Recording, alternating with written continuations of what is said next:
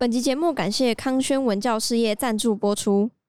我们这一集会跟康轩国中社会科结合，大家也可以到康轩国中教学区的 Facebook 索取相关学习单哦。Live，它还有一个很有趣的地方，就是他们的垃圾车朋友群，如果有那种很厉害的大厨。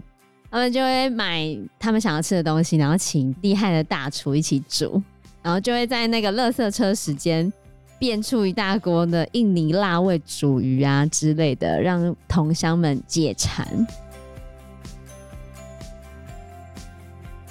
Hello，大家好，我是 Joe，我是 Fana，我是 Anna。那我解释一下开斋节是什么？开斋节就是全球穆斯林庆祝斋戒月结束的节日。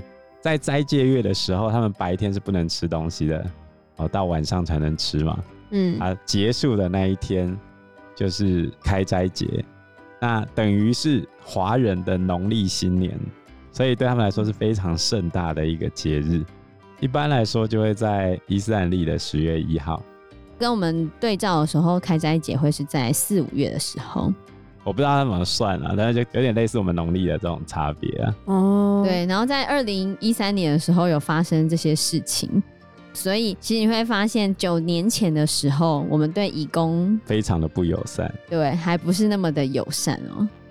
但是对印尼人来说，坐下来是他们的日常，他们常常会待在火车站，然后他们也知道在晚上九点之前不可以躺下来啊。等等等等的事情，结果我们用有爱观瞻这一件事情去排挤他们。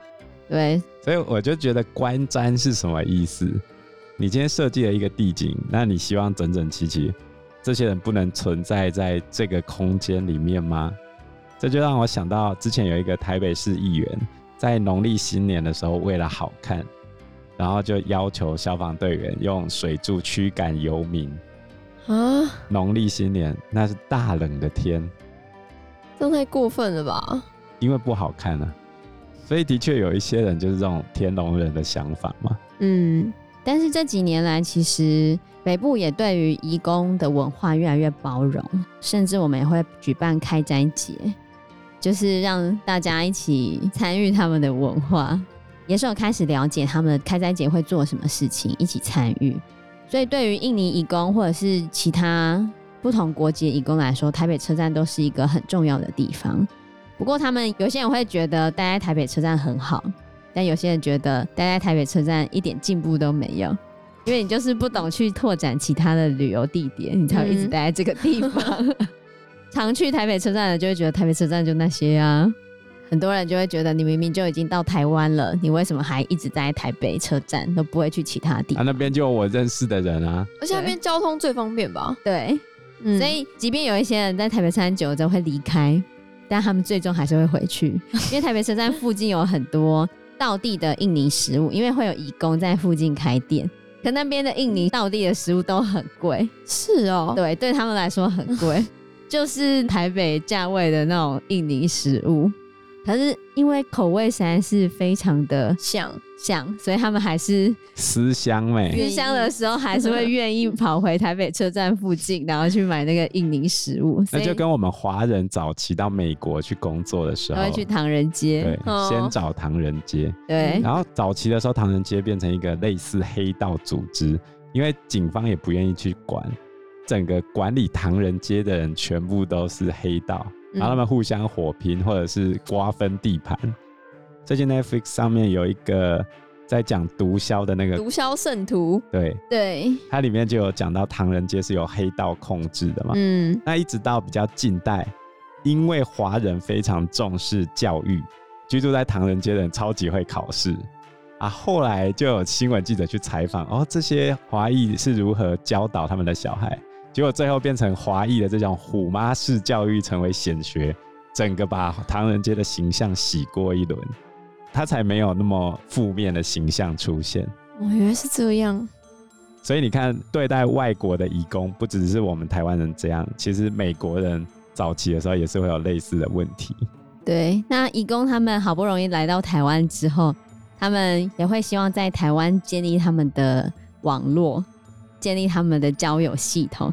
这边有一些很有趣的事情，他写到一开始，因为台湾让移工进来我们这边已经很长的时间了，可早期网络还不发达，或者手机还没那么普遍的时候，你知道来这边的移工他们要怎么交朋友吗？直接去搭讪吗？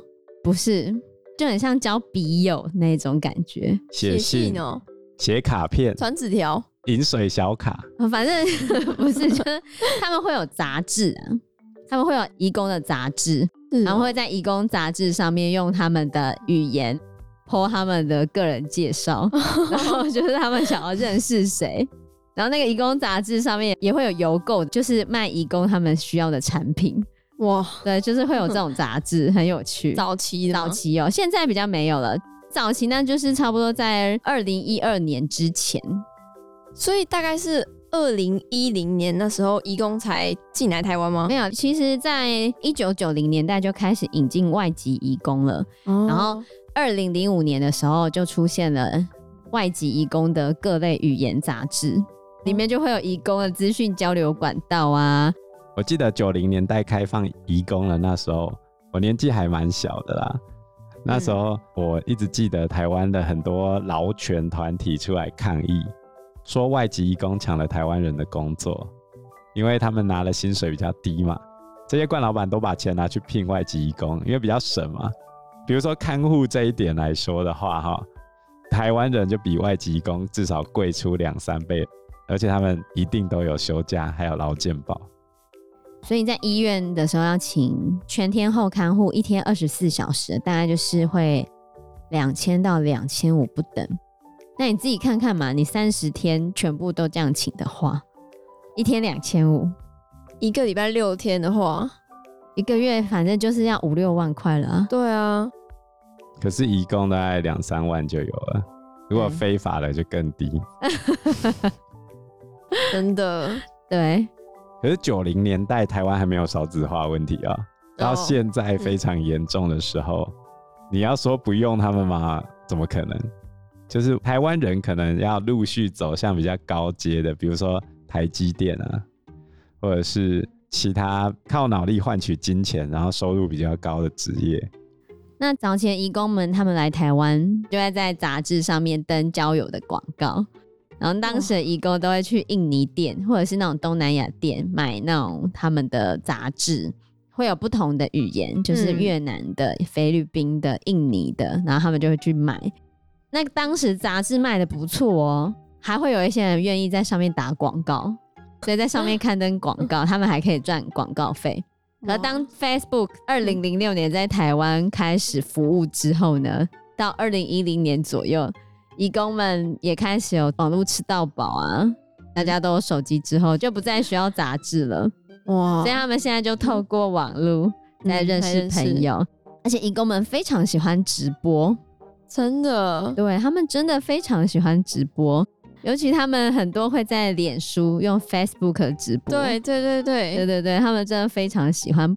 他们直播大概分几种了哈，在书里面有写到，他们直播分成用 Facebook 或者有一个叫做 Big Go Life 直播交友，还有就是用抖音，然后也是有年纪的差别，抖音的比较年轻，脸书的比较年长，这样子会有这样子的差距在。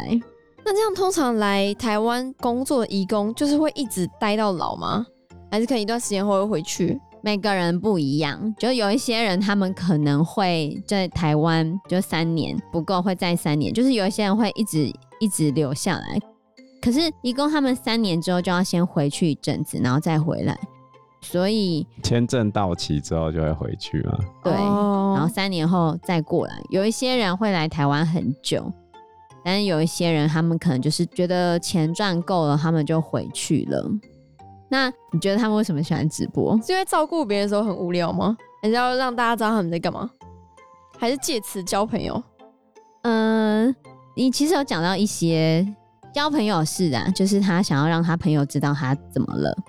其实第一个最主要的原因是他想要让他的家人、他的朋友知道他在台湾过得很好哦。对，所以他们想要直播，即便他的直播其实没有什么人看。他还是会直播。像作者在书里面访问到的一些人，他可能每天就会直播他睡觉，或者直播早上的日出。虽然看的人不多，可是他是每天日复一日就会做这样的事情。这是他心灵寄托啊！人在异乡为异客，对不对？对。然后还有，其实台湾对于他们的直播评价一直都是不好的。你还记得我们当初疫情的时候，防疫还很严格，然后不是有一个义工他，嗯、不是有一个义工被隔离，隔离之后他就在里面开直播，然后就把整个讯息泄露出去，哦，当时引起轩然大波。嗯、可是应该就是文化不同所导致的。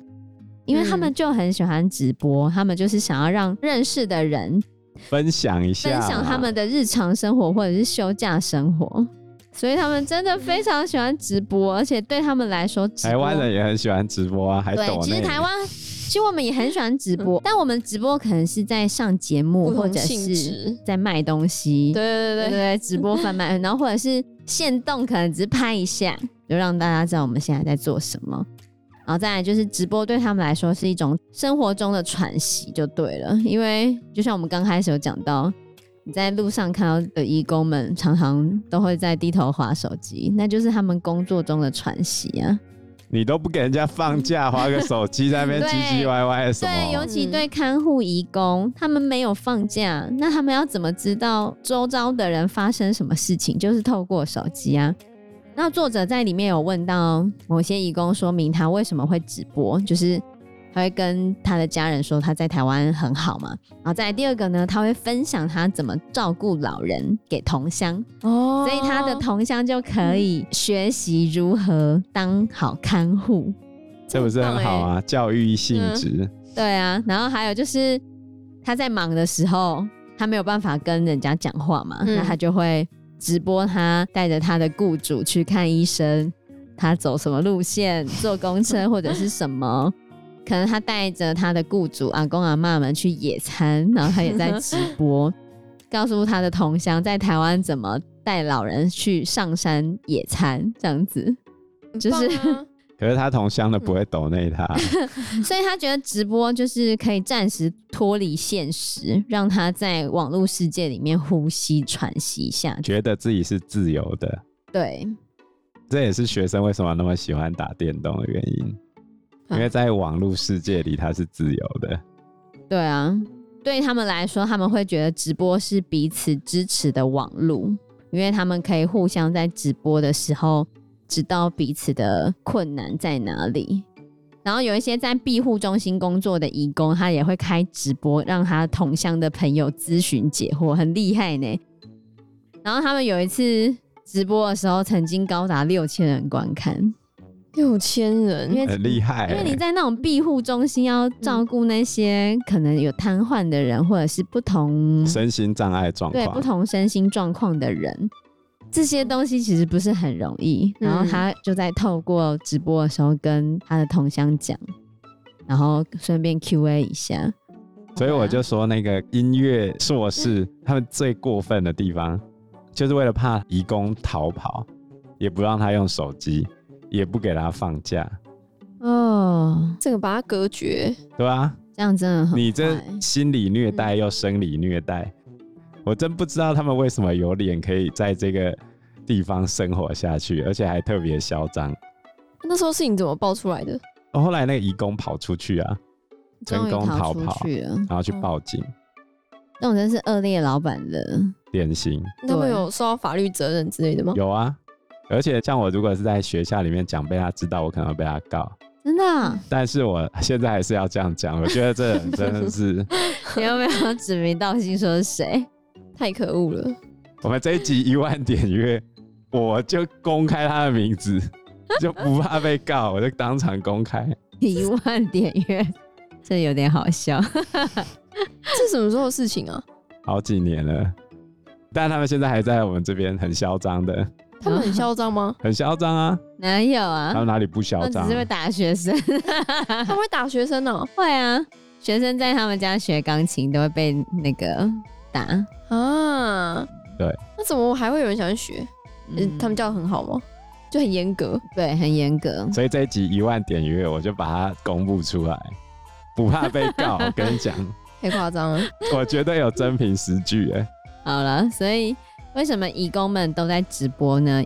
因为直播就是他们喘息的空间，在直播的世界里面，他们会一直有声音陪伴着他们，所以这就是义工为什么很喜欢直播的原因。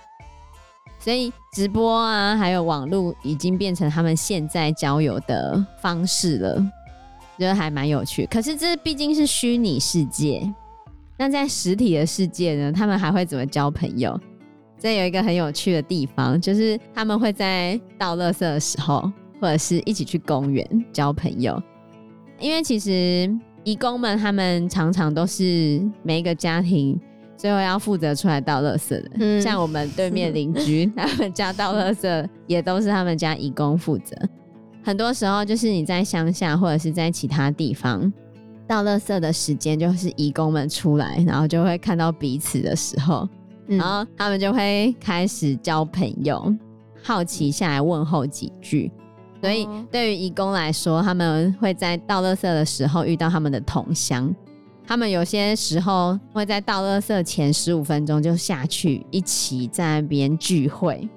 所以，台湾的垃圾车不是都会播那个给爱丽丝或者是少女的祈祷吗？嗯、他们就会变成哦，告诉他们你们可以放风了 这样子。哦、然后他们常常都会在倒垃圾的朋友群里面。聊他们现在汇率如何啊？然后他们有没有休假啊？不能休假的人就会请可以放假的人帮他们寄钱，或者是买东西，或者是互相帮助。那还有一个很有趣的地方，就是他们的垃圾车朋友群，如果有那种很厉害的大厨，他们就会买他们想要吃的东西，然后请厉害的大厨一起煮，然后就会在那个垃圾车时间。变出一大锅的印尼辣味煮鱼啊之类的，让同乡们解馋，很有趣。嗯、一边等垃圾车，一边吃煮鱼啊？不是，他们就会倒完垃圾之后，然后可能到附近的小公园放风一下，吃个东西，再回去他们雇主家。那这样出来倒垃圾是很重要的时间。对，就是对于某些地方的看护义工，他们就会有那种垃圾车朋友群。然后还有一些义工，他们的朋友群是在公园，因为他们会推着老人家去公园散步。然后对对对对，推着老人家去公园的时候，他们就会在公园相遇，就会变成他们的公园朋友群。有些可能会变成他们推着阿公阿妈去公园晒太阳或者散步时候，借机跟其他人一起聚餐。可能那种都是要很快速的。或者有时候可能就是带他们喜欢的家乡美食，然后过去，然后分给大家，一下分完了就走，这样子，嗯，也没办法聚集太久，因为有时候雇主不喜欢。像我们家旁边，其实之前是移工宿舍，六日的时候，因为我们家附近有一个小学嘛，然后就会看到一群大概三五个移工女生，比较年轻的，然后他们会在小学里面跳舞。跳舞，他们会放他们的音乐，然后开始练习跳舞，然后聊天、走路这样。但是疫情之前呢、啊，他们的休闲娱乐，对对对，没错。这的确哈，他们交朋友的时候，他们会有他们的乐色车社群，他们的公园社群，有一些义工也会有刚刚就讲的那种跳舞的社群。他们会找一群喜欢跳舞的人，然后在他们休假的时间一起过来跳舞。可是这个可能就会分成传统舞蹈或者是热舞，不太一样。书里面作者他访问到的有他们印尼的传统舞蹈，然后他们就会沟通他们哪个时间 OK，那他们就要约可以的时间，然后在那个时间一起练舞，或者是回家他们要看着影片练舞，然后最终的目的都是会在某一些表演的场合一起上台表演。哦，然后对于这些义工来说，他们在台湾还是可以选择他们喜欢的社团，对，对，喜欢的娱乐，然后他们还是可以参与。所以这也是我觉得蛮有趣的地方。所以这是他们交朋友的方式，蛮多种的。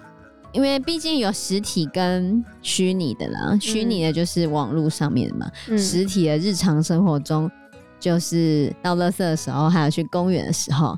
那再来的话，就是像前面讲的，他们放假如果可以出去玩的话，可能就是会去火车站，然后火车站他们一起坐下来的时候，也可以认识其他的人。但是在火车站认识的这些人，他们可能来来去去，有时候可能久了他们就离开了，都会有这样子，就是他们在台湾生活的这个样貌。